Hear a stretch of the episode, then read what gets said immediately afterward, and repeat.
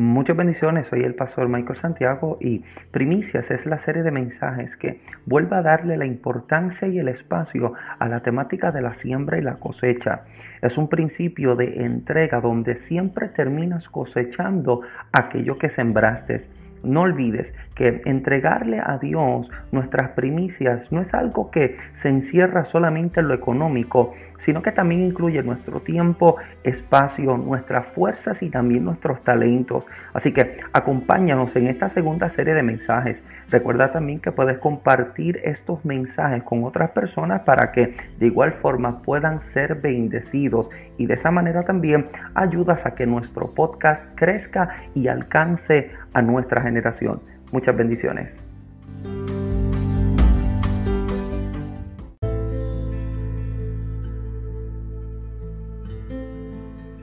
Aleluya. Segundo de Reyes, capítulo número 4, verso 8 en adelante. Lee la palabra del Señor de la siguiente forma, honrando al Dios Padre, Hijo y Espíritu Santo. Y el pueblo del Señor dice, amén. Aconteció también que un día pasaba Eliseo por Sunem y había ya una mujer importante que le invitaba insistentemente a que comiese.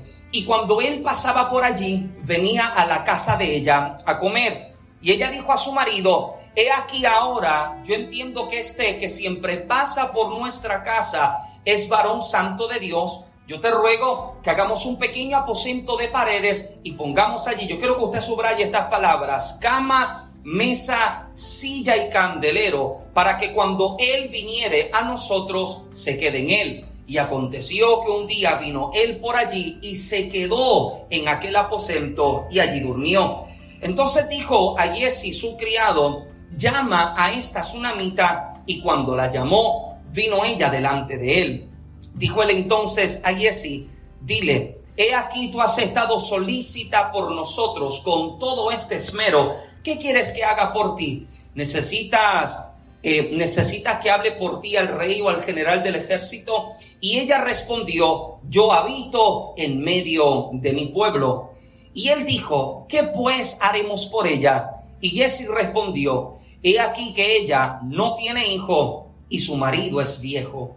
Dijo entonces, llámala. Y él la llamó y ella se paró a la puerta. Y él le dijo, el año que viene, por este tiempo, abrazarás un hijo. Y ella dijo, no, Señor mío, varón de Dios, no hagas burla de tu sierva, mas la mujer concibió y dio a luz un hijo el año siguiente en el tiempo que Eliseo le había dicho. Padre, gracias en esta tarde. Permítenos sentarnos a la mesa. Sírvenos, que tu palabra nos inspire, nos desafíe, nos levante y nos ayude a ser quienes en ti debemos ser. Te pido eterno que podamos ser equipados por tu palabra que podamos ser edificados por la misma. En el nombre de Jesús echamos fuera todo espíritu contrario, echamos fuera toda ave de rapiña que intenta tomar lo que sobre el altar es presentado, echamos fuera toda distracción, Padre amado, que intenta quitar la atención de lo que hoy deseas establecer y presentar delante de nosotros. Te pido eterno que confirmes tu palabra con milagros, con señales y con prodigios. Por Cristo Jesús oramos y damos gracias Amén, Señor, y amén. Puede tomar su lugar, por favor. Bendito el nombre de Jesucristo. Trataré no ser extenso, pero pido, pido su mayor atención mientras vamos desarrollando esta primer, este primer mensaje de esta serie eh, de primicias. Eh, en el año 1969 se publicó una breve historia titulada Dios no es un tonto. Dice que un hombre una vez desesperadamente dijo, si solamente tuviera dinero extra, lo ofrendaría a Dios, pero ni tengo suficiente dinero para sostenerme a mí mismo, mucho menos a mi familia. El mismo hombre dijo, si tuviera tiempo extra, lo compartiría con Dios para cada minuto, pero cada minuto que tengo lo gasto en mi trabajo, mi familia, mi club campestre y lo demás. Cada minuto lo tengo ocupado y el mismo hombre volvió a repetir una vez más, si solo tuviera un talento, lo usaría en la obra de Dios, pero no tengo ninguna buena voz, no puedo dirigir a un grupo de personas, no puedo pensar tan rápidamente como quisiera. Al escuchar esto, se quedó Dios bien conmovido y a pesar de que era contra su manera de ser, Dios entregó al hombre dinero, tiempo y un talento glorioso. Luego esperó Dios, siguió esperando y esperando hasta que se cansó Dios de esperar y le quitó su dinero, su tiempo y su talento. Fue entonces cuando el mismo hombre empezó a decir, si solamente tuviera de nuevo ese dinero, lo entregaría a Dios. Y si solamente tuviera de nuevo todo ese tiempo, lo daría a Dios. Y si solamente pudiera yo eh, redescubrir ese glorioso talento, lo usaría para la obra de Dios. Fue entonces cuando Dios le dijo al hombre, cierra tu boca. De repente el hombre dijo a algunos de sus amigos, ¿sabes qué? Ya yo no estoy muy seguro si yo creo en Dios. Dios no es un tonto. Las dificultades de las pruebas no tienen la intención de mostrarle a Dios lo que hay en nuestro corazón, pues ya Él ve y conoce todas las cosas, sino más bien las dificultades y las adversidades que vivimos tienen la única intención de mostrarnos a nosotros mismos lo que dentro de nuestro corazón abunda. Muchísimas veces expresamos que Dios solamente está buscando y probándome para que Él me pueda ver cuando la realidad es que ya Dios me ve, ya Dios me conoce, Él conoce mis pensamientos, Él conoce cada una de mis intenciones, cuando la verdad es que lo que vivo tiene la intención de hacerme o llevarme a hacer una introspección, yo creo que hay momentos en nuestra vida en la que Dios sencillamente nos detiene para que nos sentamos a mirar hacia adentro, a que podamos observar cuáles son aquellas áreas que necesitan ser tocadas por Dios nuevamente. Yo creo que en esos momentos en los que Dios hace una pausa en nuestra vida, tiene la intención de estremecernos y de chocarnos con la realidad de quiénes somos y cuál es el lugar en el que estamos. Esto lo he expresado a lo largo del año pasado, cómo Dios siempre se mueve a la velocidad en que nosotros nos movamos. Hay personas que dicen es que Dios no lo ha hecho, es que Dios no lo ha cumplido, cuando la verdad es que Dios lo hace y lo cumple a la velocidad en que yo me mueva de acuerdo a lo que estoy creyendo y recibiendo de su parte. Ahora, hay momentos en los que Dios sencillamente necesita detenernos para que nosotros podamos observar hacia adentro de nuestra vida. El predicador expresó en los Proverbios, capítulo número 30, verso 8 al 9, y dijo, vanidad y palabra mentirosa aparta de mí. No me des pobreza ni riquezas, manténme del pan necesario, no sea que me sacie y te niegue y diga, ¿quién es Jehová? O que siendo pobre hurte y blasfeme el nombre de mi Dios. No que haya algún problema con la abundancia o estar en etapas de escasez, sino que quien está orando está orando desde la plataforma en que conoce cuál es la realidad en la que su vida se puede encontrar si tiene demasiado o si tiene muy poco. Aquí hemos expresado en diferentes ocasiones que el problema no es tener dinero. Jesús no dijo que la raíz del problema o la raíz de todos los males es el dinero. Él dijo que la raíz de todos los males era que el amor al dinero. Y quien ama el dinero más que a Dios, amado, le será infiel a Dios cuando no tiene. Hello. La persona que ama más su trabajo antes que a Dios o mucho más que a Dios, el día en que no tiene trabajo, blasfema contra Dios. Quien está orando, está orando desde una posición en la que está siendo sincero con el Señor. Le está expresando al Señor, Señor, yo me conozco. Yo sé que si yo tengo demasiado, me aparto. Sé que si tengo demasiado poco, también me aparto porque blasfemo. Hello. O sea, usted no se ha dado cuenta cómo hay personas que nunca salen de ciertas etapas de su vida. Usted siempre los encuentra en la misma posición, en el mismo lugar, con los mismos cinco dólares en su bolsillo, porque Dios sabe que con cinco pesos boricua en su bolsillo le son fieles al Señor. Dios sabe que si les da demasiado, ¿por qué? Porque el Eterno los mira y el Eterno nos conoce. Él escudriña hasta los pensamientos más íntimos de nuestro corazón. Amén. O sea, Aquí yo le pudiera a usted tratar de engañar con mi chaqueta o con corbata o con mi pelo peinado hacia atrás con una barba no tanto como la de Luis, pero yo pudiera tratar de engañarle, amado, pero jamás puedo engañar a Dios. Mi apariencia jamás será lo suficientemente poderosa como para confundir a Dios. Él me ve. Él me ve, aún el salmista entiende, Señor, ¿a dónde yo puedo ir de tu presencia? Si yo me meto en las profundidades del mar, allí también tú estás. ¿Alguien está acá? Porque así tan poderoso es el ojo de Dios, que puedo observar hasta las palabras que yo nunca expresé. Mm. Los pensamientos que llegaron y que permití que tuvieran entrada en mi corazón. Lo conoce, lo observa todo, pero tiene la intención de que nosotros mismos lo podamos entender de que nosotros mismos los podamos identificar para que entonces nosotros mismos, de nosotros mismos pueda salir el deseo de poder entonces entregarle al Señor aquellas áreas que necesitan ser arregladas. Ahora, creo que si fuéramos más sinceros con nosotros mismos y con Dios, nuestras oraciones serían distintas. La mayoría de nuestras oraciones están ligadas más a nuestros deseos, a nuestras pasiones y a nuestros sueños. Y en ocasiones creemos que Dios es como el genio de una botella que cumple nuestros deseos. ¿Usted ha escuchado a la gente que hace el falso anuncio? Ven a Cristo y tus problemas terminan. Ven a Cristo y toda la dificultad se acaba. Ven a Cristo y todo se restaura. Sí, hay restauración en Cristo. A medida en que tú des acceso a Dios a tu vida. Sí, hay espacio para que el Señor haga todas las cosas nuevas a medida en que tú le permitas, porque entiéndase bien, amado, el Señor solamente trabaja en lo que yo le doy permiso en mi vida. Hay áreas de nuestra vida que a veces mantenemos como en un cajón oculto debajo de la cama, como para que el Señor no trabaje acá, que el Señor no lo toque, porque son áreas demasiado sensibles. Pero yo creo que son las áreas en las cuales Dios está más interesado para trabajar. Pero la mayoría de nuestras oraciones están inclinadas a que Dios nos bendiga, a que Dios nos dé, a que Dios nos entregue, creyendo de que el Señor está para cumplir nuestros deseos. Esto no es alabín de que yo broto la, eh, eh, eh, ¿cómo se llama? El frasco o, o la botella y que, no, amado. O sea, Cristo no muere en la cruz para cumplir mis sueños. Mm, permítame estallarle la burbuja a alguien esta tarde. Cristo no muere en la cruz para hacer mis sueños una realidad.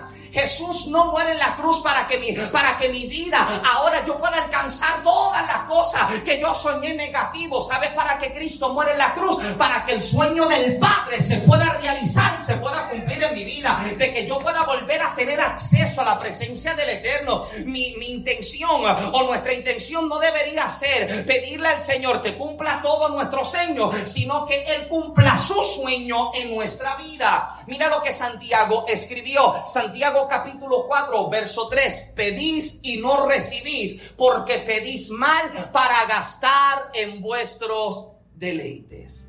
Hmm. Porque vuelvo y repito, la mayoría de nuestras oraciones, tranquilo, ya hemos llegado a primicia, están inclinadas a que el Señor me dé solamente para satisfacerme. Y no me malentienda, no le estoy diciendo que usted deje de orar por usted.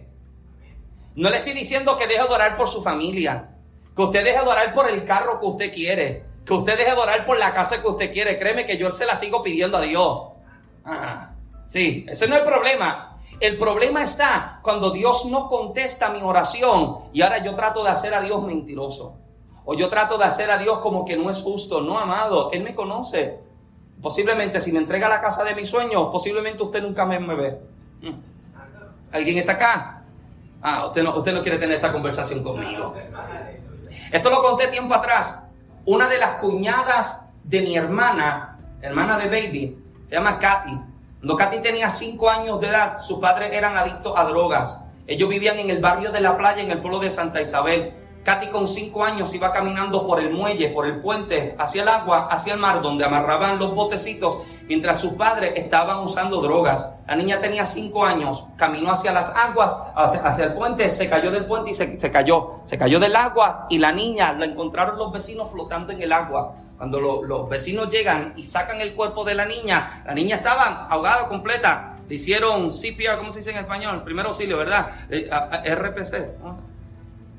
Ah, lo mismo. Eh, CPR, esa es la versión inglés-español. Eh, y le están haciendo primero auxilio y la niña logran reanimarla, pero tristemente, a causa de que la niña se ahoga, la niña sufre una parálisis en la mitad de su cuerpo. Una parálisis en la mitad de su cuerpo. Al día de hoy, nosotros conocemos a Katy de hace años y Katy todavía tiene la parálisis. El detalle está en que cuando yo conocí a Katy, Katy trabajaba con los jóvenes en la iglesia. Sus padres se habían convertido, eran líderes. Recuerdo que eh, su mamá era presidenta de damas y si no me equivoco, su papá era presidente de caballeros. Eh, Katy trabajaba con los jóvenes en la iglesia. Recuerdo a ver a Katy haciendo himnos dramatizados y haciendo pantomimas y cosas, adorando al Señor. Pero recuerdo una conversación que tuve con Katy.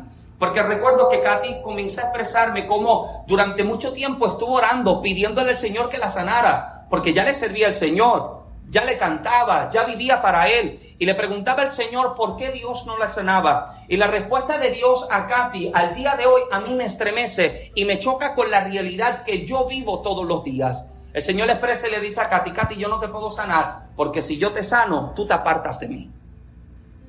Katy, yo no puedo sanarte porque si yo te sano, tú te alejas de mí. Y son una de las cosas, amado, que muchísimas veces se nos hace difícil comprender dentro de la voluntad de Dios. Cómo hay situaciones que son permitidas, no causadas, porque escuche bien, hay una diferencia entre causar y permitir. Son dos cosas completamente aparte. Y cuando mi humanidad no logra comprender de que hay cosas que Dios permite en mi vida para alcanzar otras áreas, amado, cuando yo no logro comprenderlo, yo comienzo a claudicar entre dos pensamientos. Pero cuando yo logro comprender que Dios está en el asunto y de que hay momentos en los que Dios no contesta mi oración como yo la estoy pidiendo, porque escuche bien, el no de Dios no significa que Dios no te ama. El que Dios te diga que no, no significa que no está atendiendo tu vida. El hecho de que Dios te diga que no, no significa que Dios no quiere hacer algo contigo. Al contrario, usted debe entender que el no de Dios siempre te preserva. El no de Dios siempre te protege. No te lo doy por esto, no te lo entrego por esto. ¿Cuántos son padres? ¿Cuántos son padres acá? ¿Cuántas veces tu niño no te ha pedido una cosa y tú sabes que no se lo puede dar porque si se lo da, el muchacho se te cae? Hello. El muchacho se te pela la rodilla. El muchacho va a llegar y yo era de los niños que cuando yo me golpeaba, mami me decía, enséñame el golpe porque encima del golpe yo te voy a dar. Sí, la que le está dando clase a los niños. Encima del golpe yo te voy a dar, porque me lo había advertido. Michael no lo haga, Michael no te trepe, Michael no lo agarre, Michael no lo tome. Y como Michael era cabezón y sigo siendo cabezón, lo agarraba, lo tomaba, me trepaba, me escocotaba en palabra boricua y ahí llegaba el golpe. Hello. O sea, hay veces en las que Dios nos está diciendo que no, o en ocasiones cuando Dios nos está diciendo espera, porque tiene la intención de preservar y de cuidar nuestra vida. Pero el hecho de que Dios no conteste todas las cosas no significa que Dios no está atendiendo a mi queja. Amén. No significa que Dios no está atendiendo a mi situación. Hay momentos en que nuestras oraciones no son contestadas porque muchas de ellas son egoístas. Y cuando mis oraciones dejan de ser egoístas y se convierten en, oraciones compasivas por otros, hay cosas por las que yo no oré y Dios contestó. Ah, a eso usted le tenía que decir amén.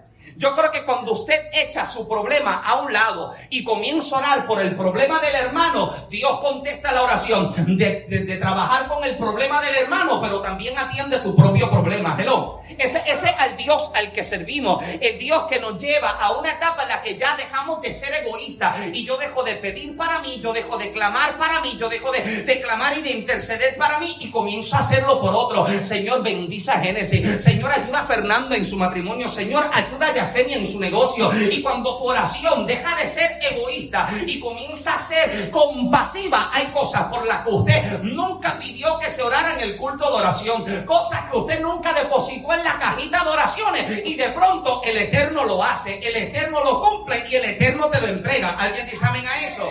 O sea, porque eh, eh, eh, esa es la forma tan extraordinaria de Dios. Cuando dejas de pedir para ti y pides para otro, Dios te entrega lo tuyo también. Amén. Porque nuestra oración deja de ser egoísta y se convierte en una oración compasiva. Y comenzamos a pedir, Señor, atiende la necesidad. Señor, glorifícate en el hermano. Señor, trabaja con la familia. Por eso es que, amado, seguimos trabajando con la oración. Y este año, amado, vamos a tener nuestros servicios de los jueves y los vamos a variar. Algunos servicios de dama y caballero, otros servicios vamos a la oración nuevamente. Amén. Ah, se me fueron los cinco amén. El refugio, custodieme la puerta, por favor. Y, y, de esta manera, amado, nos mantenemos trabajando y orando, trabajando y orando. Y usted ora por mí y yo oro por usted. Amén. Porque el mismo Dios que responda al pastor es el mismo Dios que responde al hermano que abrió la puerta se me le fueron los amenes. Mm. Que el mismo Dios que responde la oración de Génesis responde la oración de Patricia. Amén. Y oramos y nos cubrimos en oración. Ahora, cuando entendemos entonces de esta manera, comienzo a entender de que, ok, si yo me voy a entregar para Dios, permíteme entregarme, permíteme entregarme por completo. No voy a ser egoísta, no voy a clamar solamente para mí, pero lo que yo tengo, permítame ofrecerlo al Señor. Y en oración, y en, y en ese mismo tiempo en el que cultivamos nuestra relación con el Señor, comenzamos a comprender que yo voy a entregar, que yo voy a soltar para Dios. Porque, amado, mira, yo creo en que hay cosas que no hemos recibido en nuestra vida porque hay otras cosas que todavía ocupan su lugar. Hmm. Hay cosas que Dios no te ha entregado porque hay cosas en tu corazón que todavía no has entregado. Hay cosas que el Señor no ha contestado porque todavía quedan áreas en nuestra vida que todavía no hemos entregado. Y unos domingos atrás expresaba y hablaba acerca de la diferencia de la ofrenda de Caín y de Abel. Dios no recibe como agrado la, ofrenda de Caín porque Caín le trae lo malo. No, no es eso. La Biblia no dice eso. La diferencia entre la ofrenda que trae Caín y Abel es que Abel comprende el principio de entregar la mejor ofrenda, una primicia de oveja. Yo voy a entregar porque papi me enseñó que cuando lo sacaron del huerto del Edén, la primera ofrenda que el Eterno recibió de parte de ellos fue una ofrenda de un sacrificio y lo cubrió con pieles de animales. Esa es la diferencia entre lo que comprende Abel y lo que comprende Caín. Amén porque entiende que están entregándole al Señor. Y cada vez que yo entrego y yo se lo devuelvo a Dios, hay cosas, amado, que yo con mis capacidades jamás habría podido alcanzarlas, que el Señor entonces comienza a hacerlas. Permítame establecerles esto. Escuche bien, en el Antiguo Testamento, específicamente en el libro de Éxodo, encontramos un pasaje del cual deseo comentar. Éxodo 23, 19 dice, las primicias de los primeros frutos de tu tierra traerás a la casa de Jehová tu Dios la palabra primicias define el fruto primero de cualquier cosa. Son los primeros frutos de la cosecha ofrecidos a Dios en acción de gracias por su bondad. Primicia literalmente significa noticia hecho, eh, noticia hecho que se da a conocer por primera vez y puede entenderse como una promesa por venir. Dios instituyó la primicia como un principio que Israel debía practicar y que durante el desarrollo de la iglesia los cristianos aplicaron con los frutos y ganados que además el diezmo se daba a la iglesia guardando el principio de que lo primero de cada cosa pertenece a Dios cuando algo es llamado primicia, primera cosa, o cosa santa o dedicada, Dios lo pide para sí porque Dios ve lo primero como la representación de lo que continúa y de lo que ha de venir. O sea, cuando se le entrega la primicia, Dios lo está recibiendo como la señal de lo próximo que está por acontecer. Lo que debemos entender es que todo lo que tenemos viene de Dios. Mm. Todo lo que nosotros tenemos proviene de Dios. Usted puede tener mucho, como puede tener poco, y todo provino de la mano de Dios. Y cuando entendemos que lo que hemos recibido, no lo, recibimos porque fuimos buenos, lo recibimos porque Dios es bueno. Amén. Lo recibimos porque Dios es bueno y porque Él es fiel.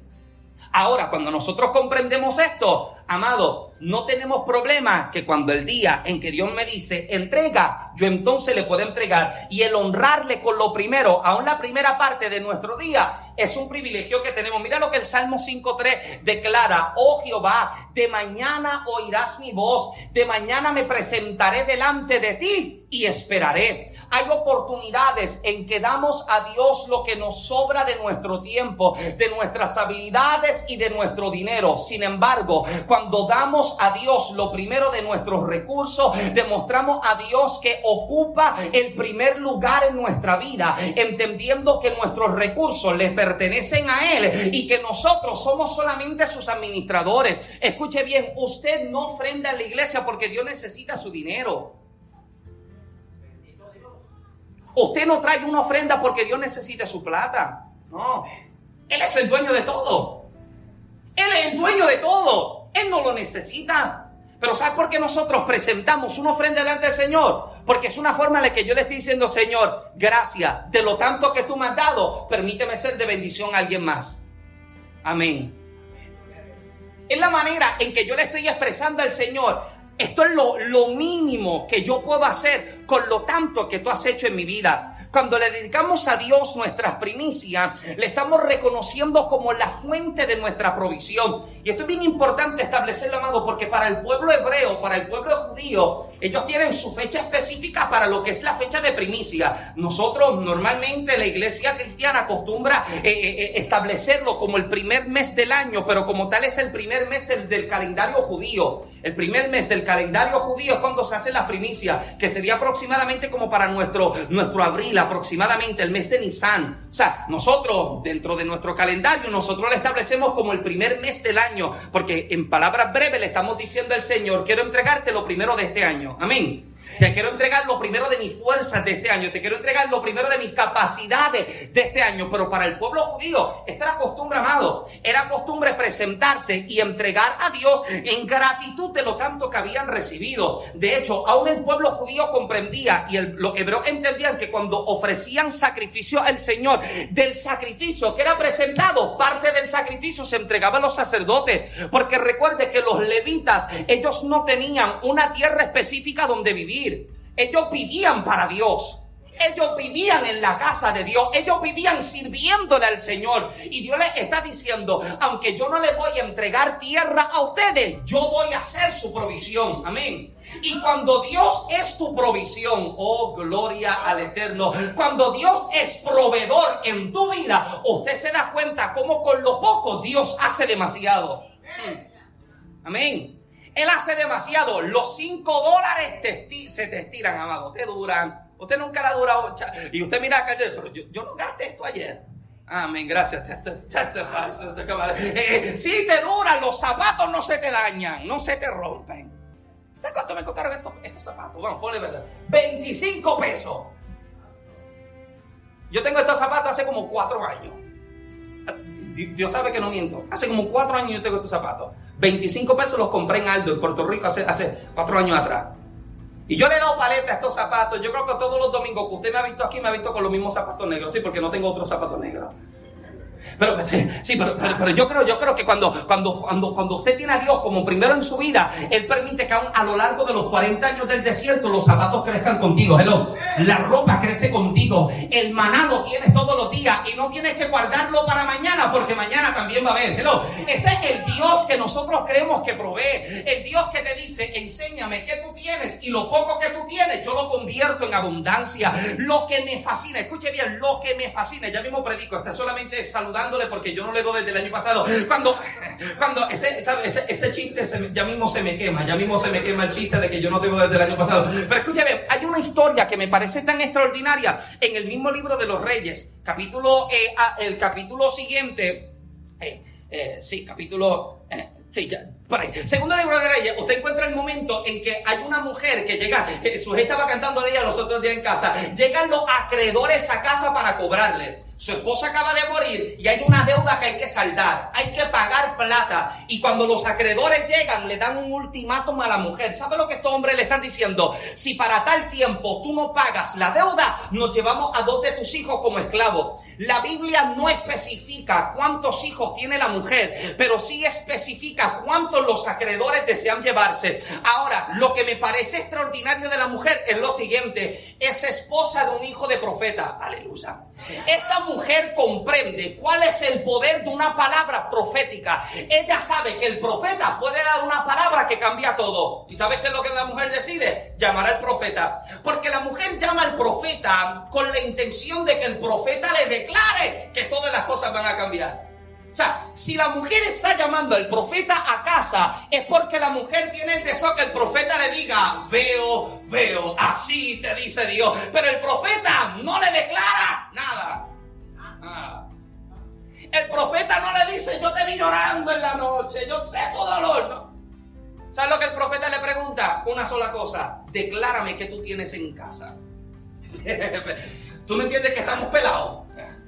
Tú no entiendes que, cuando abro la nevera, la, única carne que encuentro es mi brazo cuando la meto. Hello. Tú no entiendes que cuando yo llamo a la cuenta bancaria, la operadora se burla de lo pelado que yo estoy. Eh, declárame que tú tienes en casa. Tú no entiendes que yo no tengo nada. Que abro mi cartera y lo que sale es polvo y mariposa. Declárame que tú tienes, pero profeta, tú no entiendes, yo no tengo nada. Lo único que tengo es una vasija vacía. La forma en la que la mujer se expresa acerca de la vasija nos da a entender de que la mujer está subestimando. La mujer tiene un poco lo que tiene en casa, sin embargo, lo que la mujer considera como poca cosa es suficiente para que Dios haga un milagro. Aquello que tú considerabas como demasiado diminuto, como demasiado pequeño, como demasiado insignificante, insignificante, es demasiado grande para Dios utilizarlo y hacer en tu casa un milagro. Aleluya.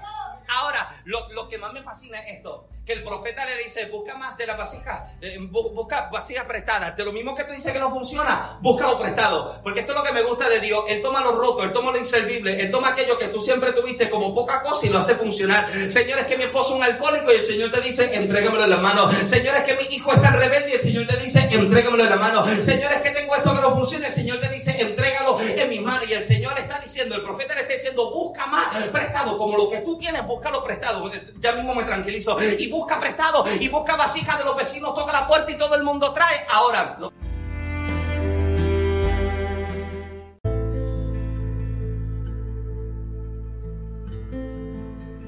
Gracias por escuchar esta primera parte del mensaje.